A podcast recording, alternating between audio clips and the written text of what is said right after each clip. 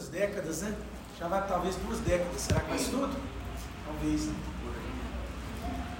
É, e eu queria também falar dos meus, dos meus irmãos, né? Que foram liderados, depois quando eles voltaram eu falo deles. Mandar um abraço lá da Igreja Batista do Bom Retiro, lá em Patinga, onde eu congrego, com a minha família, sirvo como professor de MD. É, viajamos com uma certa frequência com a banda Canto Verbo, que é essa banda aqui que apresentei para vocês. A gente tenta conciliar com a família, então a gente não viaja tanto, só quando é uma ocasião muito especial o Paulinho. Está me chamando já tem um ano já, né? Conseguimos né, agendar, porque tinha um evento aqui no Horizonte ontem. Mando um abraço então da minha igreja, mando um abraço da minha família, né? Minha esposa, meus cinco filhos que estão lá com ela.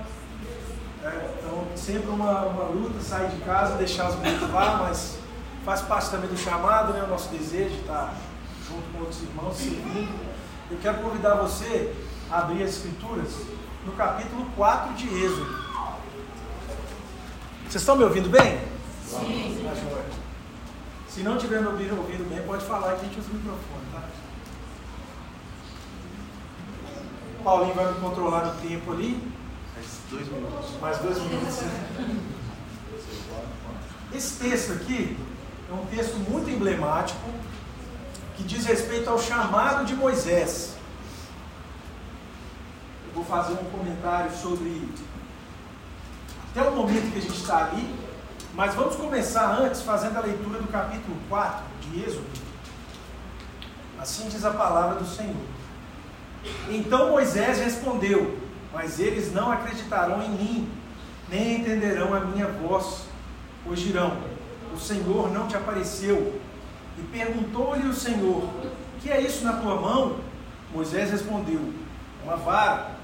O Senhor lhe ordenou: Joga no chão. E ele a jogou no chão. E ela transformou-se numa cobra. E Moisés fugiu dela. Então o Senhor disse a Moisés: Estende a mão e pega pela cauda. Ele estendeu a mão, pegou-a, e ela transformou-se numa vara de novo, para que eles acreditem que o Senhor, o Deus de seus pais, o Deus de Abraão, o Deus de Isaac e o Deus de Jacó, te apareceu. Disse-lhe mais o Senhor: Agora, coloca a mão no peito. E ele colocou a mão no peito, e quando atirou, ela estava leprosa, semelhante à neve. Disse-lhe ainda: Coloca de novo a mão no peito. Ele colocou a mão no peito de novo, e quando atirou, ela estava, ela estava como o resto do corpo. Aconteceu que, se não acreditarem em ti, nem aceitarão o primeiro sinal, acreditarão no segundo sinal. Se ainda não acreditarem depois desses, desses dois sinais, nem atenderem a tua voz, pegarás da água do rio, derramarás sobre a terra seca, e a água tirada do rio se transformará em sangue sobre a terra seca. Essa é a palavra do Senhor. Vamos orar mais uma vez? Deus, muito obrigado por esse tempo. Que o Senhor fale conosco. O Senhor use também a minha boca para ser transmissora da tua verdade. Que o teu nome seja glorificado, que as vidas aqui sejam tocadas pelo teu poder, pelo teu amor, e que isso gere frutos, gere transformação na nossa vida. Em nome de Jesus, amém. amém. Meus irmãos já voltaram ali, eu vou apresentar eles. O Rodrigo está ali, o baterista, tá? o Jonatas, o baixista, que está ali, ó, de, de boné, e o Saulo é o guitarrista, né? Está tocando com a gente também. O Saulo acabou de chegar da Noruega, que dia?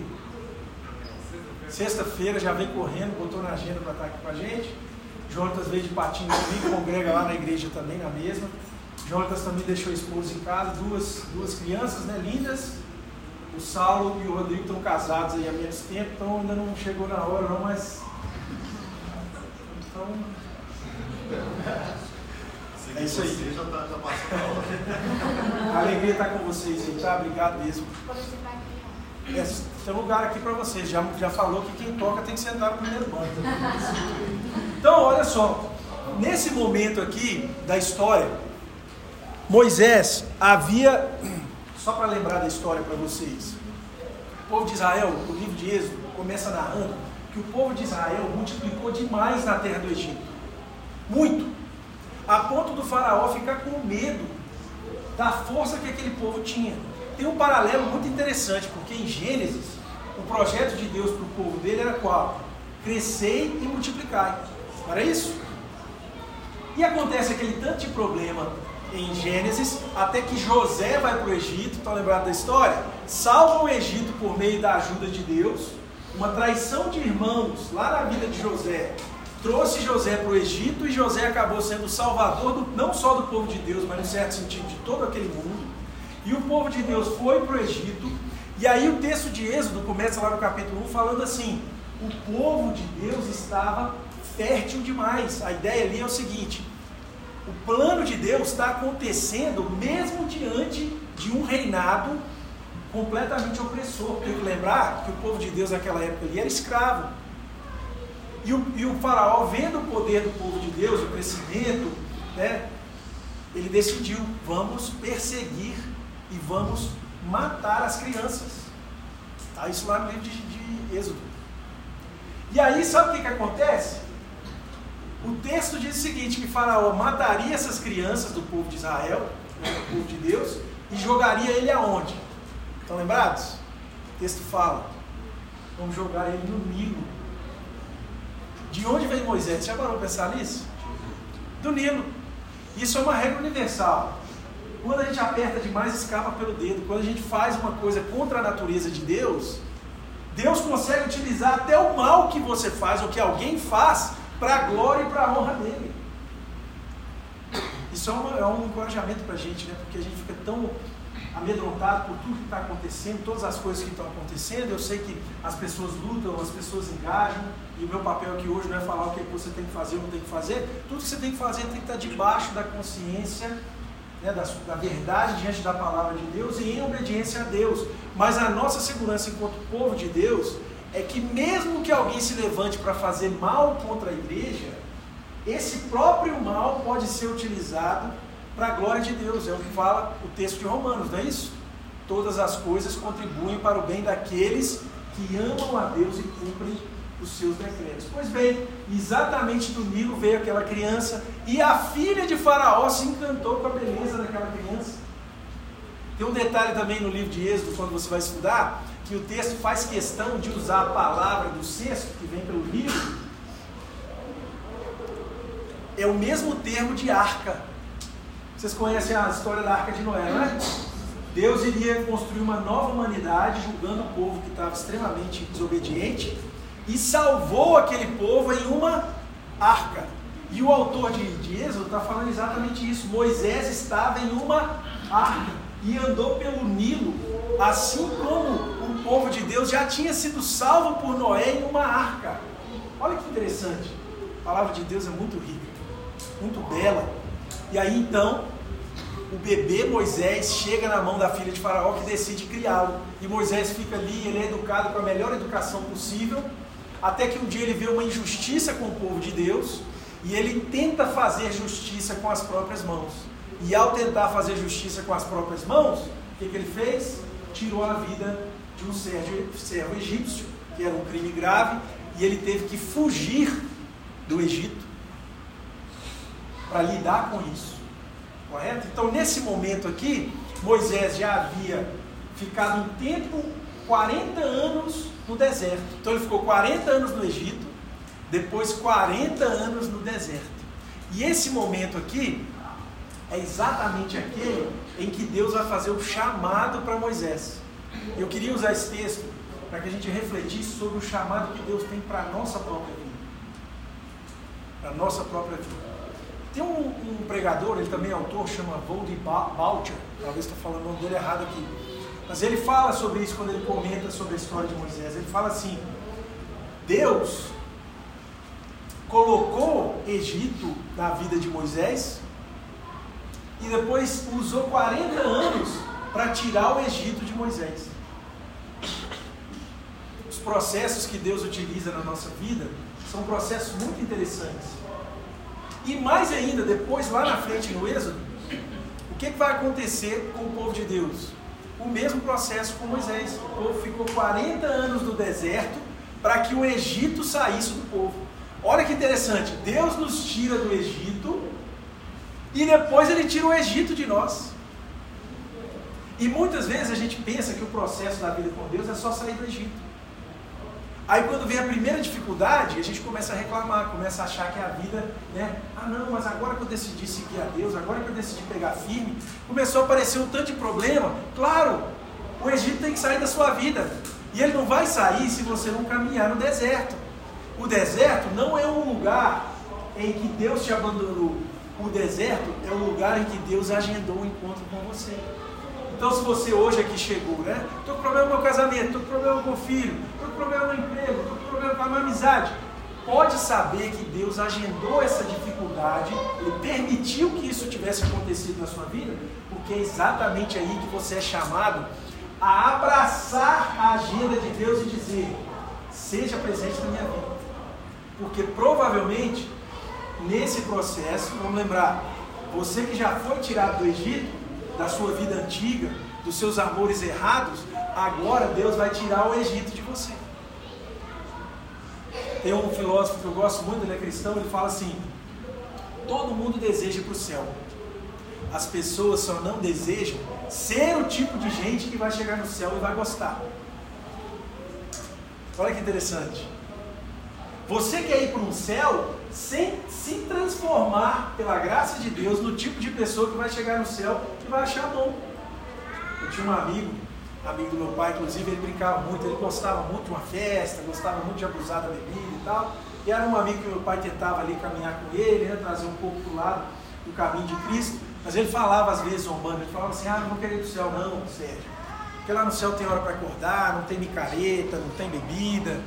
E esse exemplo dele, né, não tem assim, não tem bebedeira, e esse exemplo dele é exatamente o que eu estou dizendo. A gente quer estar no céu, mas não quer se transformar no tipo de pessoa que sente prazer na presença de Deus. E é exatamente isso que está acontecendo com Moisés. Então, nesse momento aqui, Deus já tinha começado um diálogo com Moisés, e Moisés começa a fazer objeções para Deus. Deus havia se mostrado numa sarça ardente. Moisés estava lá andando, fazendo o trabalho dele normal. Naquela época ali ele era um pastor de ovelhas. E de repente ele olhou para uma árvore e a árvore queimava, mas não se queimava. Era um fogo que ardia, mas não se consumia. Quando você vê alguma coisa pegando fogo, o fogo vai acabar. Mas Moisés viu um fogo pegando e, a combustão que gerava o fogo não era a causa do fogo. Aquele fogo era uma outra coisa. Quando ele se aproximou, Deus falou com ele: tira a sua sandália do pé, não é isso? Que essa terra é santa. E ele começa a falar com Moisés. Ele fala assim: Moisés, eu vou te chamar para você. É, perdi aqui no. Eu vou chamar você para libertar o meu povo do Egito. E aí Moisés começa a fazer uma objeção. A primeira objeção que ele vai fazer, está lá no verso 3, no capítulo 3, ele vai falar assim: quem sou eu? Não sou ninguém. A princípio, você fala assim, Moisés, realmente, cara, essa é uma boa objeção. A princípio, eu falaria isso, quem sou eu? Todo mundo fala isso, quem sou eu? Né? A grande questão é que quando a gente vai vendo como o diálogo vai se desenrolando, todas as objeções que Moisés vai criando são objeções falsas. São objeções de falsa modéstia, de falsa humildade, de insegurança, de medos injustificáveis. Então, quando Moisés fala assim: Quem sou eu? Moisés responde para ele no verso 12 do 3, a gente não leu: Eu serei contigo. O ponto não é quem você é, Moisés, o ponto é quem eu sou. E Deus diz assim, e o meu nome, inclusive, qual que é o nome que Deus revela? Eu sou. Olha que interessante. Na segunda objeção, quando Moisés fala assim, mas o que, que o povo vai dizer? Que, que eu devo dizer ao povo para eles entenderem que eu sou a pessoa chamada? Aí Deus fala com ele assim: diga que o eu sou te chamou. Eu sou. Então Moisés estava se apegando na sua própria identidade ao passo que Deus estava dizendo assim: a missão não é por causa de você, a missão não está fundamentada em você, A caminhada comigo não está fundamentada em quem você é, mas está fundamentada em quem eu sou. E aí aqui é uma das revelações mais profundas do Antigo Testamento, porque Deus está falando da natureza dele. Ele está falando assim, Moisés, eu não tive começo, eu existo antes da existência existir. Eu não vou acabar, Deus está falando. Deus é a realidade absoluta. Ele existe antes de tudo. Tudo que foi criado passou pela permissão e pela vontade de Deus. Tudo que foi criado. Deus, inclusive, está falando para Moisés o seguinte: Eu sou independente. O único ser independente do mundo é Deus. Todos nós somos dependentes, a começar pelo nosso coração pulsando. Já parou para pensar nisso? Já parou para pensar que a gente respira o tempo todo, que todas as nossas faculdades a gente está na nossa vida, mas a vida é um presente. Quando a pessoa fala assim, eu vou desobedecer a Deus, vai desobedecer a Deus? Como? Usando exatamente todas as faculdades que Deus criou e te deu. A própria desobediência a Deus, eu gosto de falar isso, é uma piada cósmica. Você está tentando correr de Deus, só que você só consegue correr na palma da mão de Deus. É uma impossibilidade você querer desobedecer a Deus. Porque até para desobedecer a Deus você depende dele. Porque o seu coração bate, porque o seu sistema né, corporal funciona assim assado. Mas Deus é independente, mas tudo que existe depende dele. Deus é constante. Ele é o padrão da verdade, ele é a verdade, ele é a justiça, ele é a beleza. Não há regras que não estejam no controle dele. Ele faz o que quer e tudo o que faz é certo e justo, não pelo mero, pelo mero desejo dele de fazer. Deus não é um Deus impositivo, não é um Deus totalitário. Ele faz o certo e o errado porque ele mesmo é o certo. Perdão. Deus faz o certo, falei certo e errado. Deus faz o certo porque ele mesmo é o certo. Tem uma poesia né, que fala o seguinte: é, a luz do céu, a luz do sol se transforma em escuridão diante de Deus. Quando você fizer esse exercício um dia de manhã e estiver caminhando, esse lugar lindo aqui, ela fica encantado. Voltar mais aí. Você para de manhã e olha para o céu e fixa o seu olho no sol. E enfrenta o sol com a sua retina. E vê quanto tempo você aguenta. Deus criou o sol. Você sobe no alto. Eu calma aí, não faço não, né? Perdão. Então vou mandar paciente para você lá. Você entra no alto de uma montanha, quando você sobe e olha a vista, normalmente alguém fala assim, eu sou o cara. Já viu alguém fazer isso? Você está numa vista maravilhosa e fala assim, só o Jonas que sobe de bicicleta lá e fala isso, né? Jonas é. Tem um monte de gente. Um monte de gente, muita gente anda de bicicleta aqui. Não, fala sério, você anda de bicicleta, vai lá, duas horas andando, chega no alto de uma vista. Tudo bem, parabéns, você fez um grande exercício, botou lá, vai postar, tem que postar, que se não postar, não andou. tá bom, tá lá no alto do monte. Na hora que você vê aquela vista, o que, que você consegue ficar olhando para você mesmo, se admirando, ou aquilo tira você de você mesmo? A própria natureza está gritando, você não é autossuficiente, você não consegue. E a gente está dando objeções para Deus baseadas em quem a gente é. Deus está falando, não, você não entendeu. Você está sendo chamado não é porque você é X ou Y, você está sendo chamado porque eu sou. E aí a gente chega. E se o povo não acreditar em mim? E aí é a objeção que a gente está no capítulo 4. E se o povo não acreditar em mim? Vamos aqui. Deus é paciente demais, Deus é maravilhoso. Porque Deus já poderia ter descartado Moisés. Não passou no exame de seleção, né? Quem é o pessoal que trabalha no RH já fala, isso aí não vai dar não. Pode cortar, porque já, já ficou claro o perfil dele. Não investe seu dinheiro, né? Você vai treinar, treinar, treinar e ele não vai conseguir. Então era assim. Deus continua investindo em quem ele busca. Nosso Deus é um Deus que persegue graciosamente aqueles que ele chama. Isso é segurança para a gente segurança, sabe por quê? O chamado que Deus tem para a sua vida é uma causa dele. a segurança do seu casamento não é só um problema de reputação seu, isso é um problema de reputação de Deus. Se você coloca ele na sua causa, a causa é dele. Você descobre que o que está em jogo não é quem você é, não é a sua reputação, mas é a glória do próprio Deus. Essa é uma luta que ele quer lutar por você. E aí ele vai dizer o seguinte: olha, o que está na sua mão, Moisés? Parece que é uma pergunta boba, né?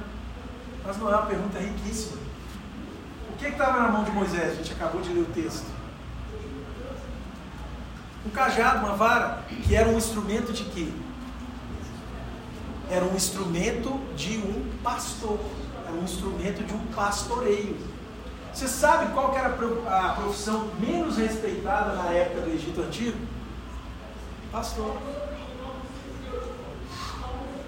Veja como que Deus vai no ponto da ferida. Ele fala assim: Moisés, o que está na sua mão? Pastor. E aí Deus está falando para ele assim: Moisés, eu sei. Eu sei quem você é. Isso é uma das coisas mais maravilhosas do Evangelho, porque quando a gente acorda de manhã e olha no espelho, a gente sabe que a gente é um impostor. Por melhor que você esteja buscando obedecer a Deus, fazer a vontade dele, por melhor que você está tá vindo aqui, está se dedicando, está se dedicando à família, você está buscando a glória de Deus, por mais que você esteja fazendo isso, quando você olha no espelho, você fala assim, cara, mas tanta coisa na minha vida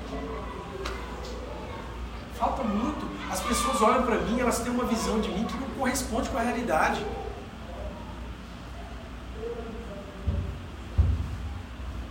Falta muito.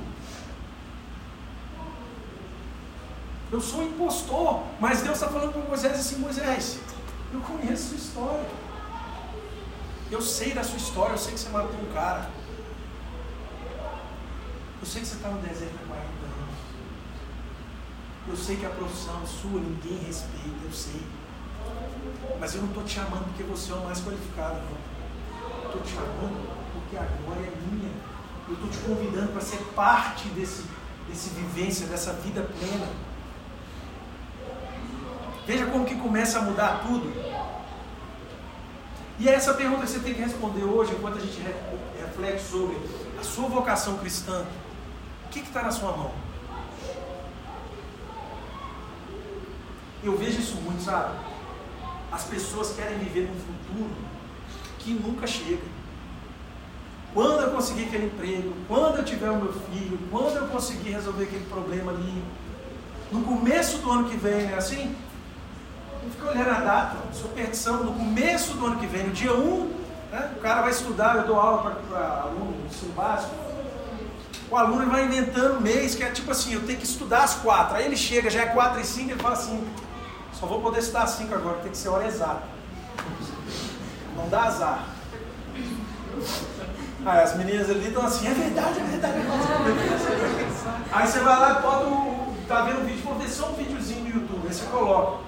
Aí hoje em dia já tem um automático, não é?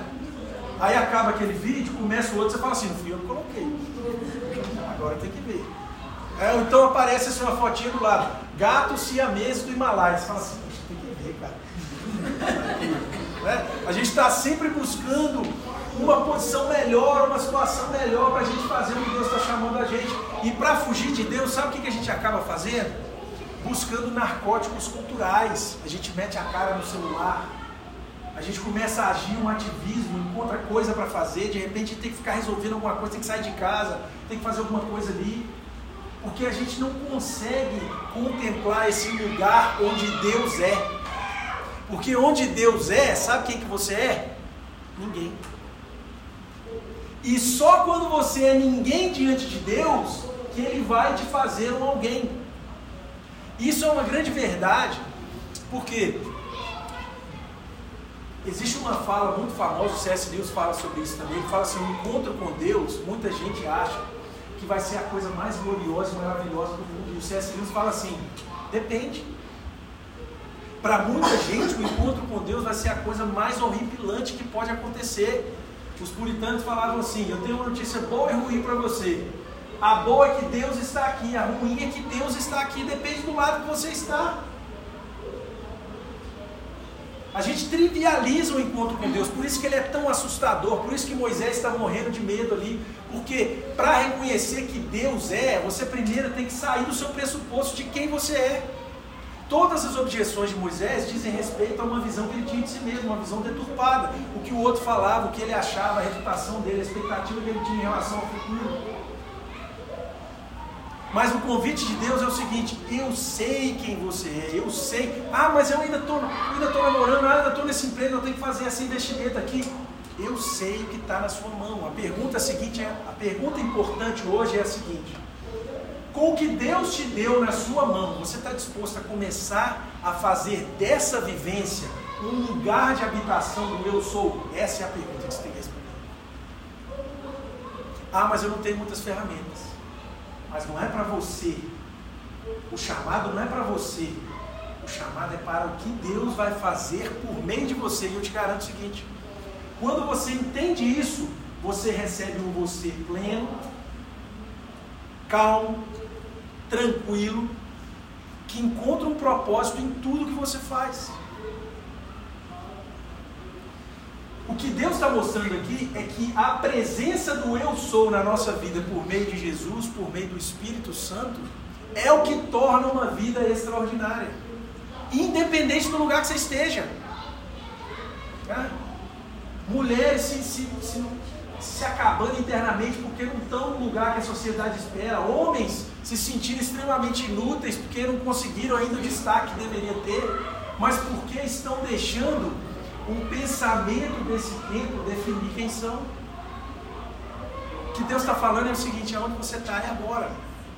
E aí, para a gente caminhar mais para o final aqui, Deus vai dar uma, uma dica, um direcionamento simbólico daquilo que ele vai fazer por meio de Moisés.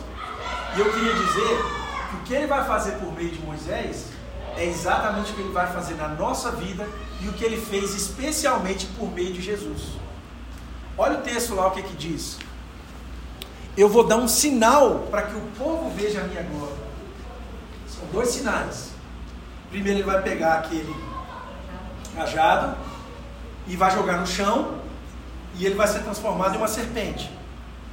E, e Moisés vai pegar a serpente e vai demonstrar, ela vai virar um cajado de novo.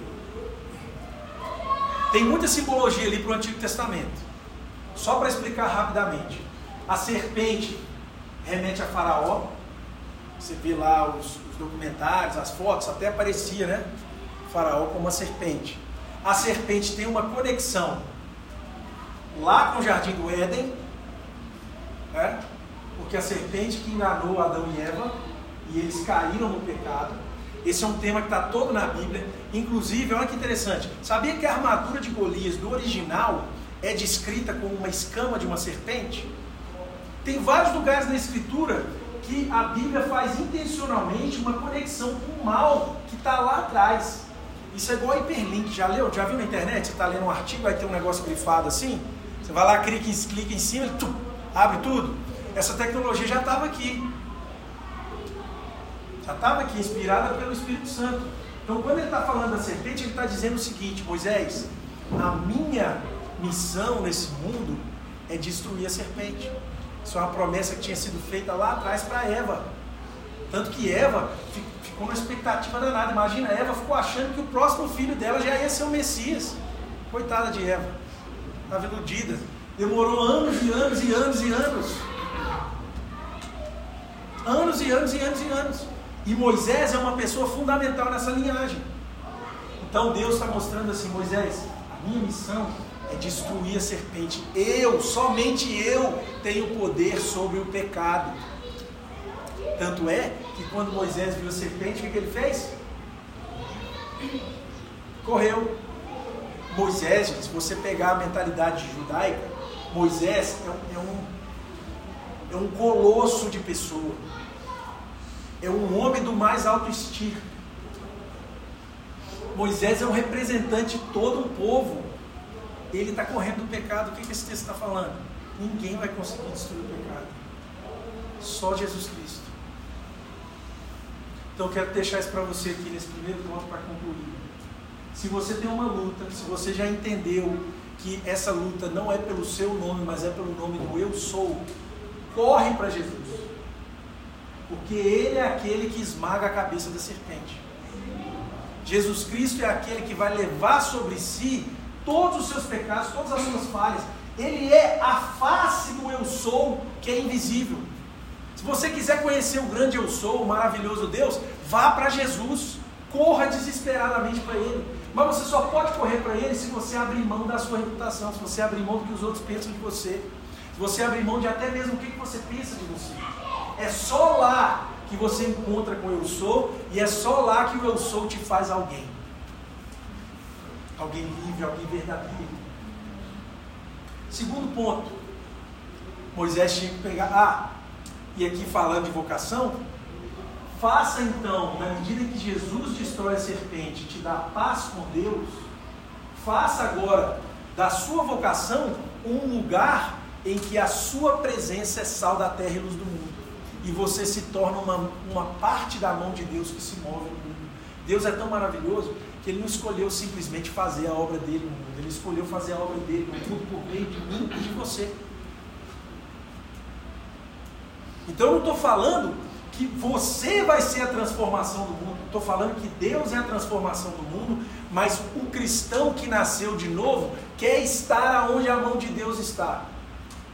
Então, quando você está no lugar, você fala assim: qual que é a obra de Deus aqui nesse lugar? Fazer o bem, ser acolhedor, tratar as pessoas, ser eficiente no meu trabalho, ser capaz de orar pelas pessoas que estão lá, ser uma voz de tranquilidade, de calma, ser uma voz da verdade.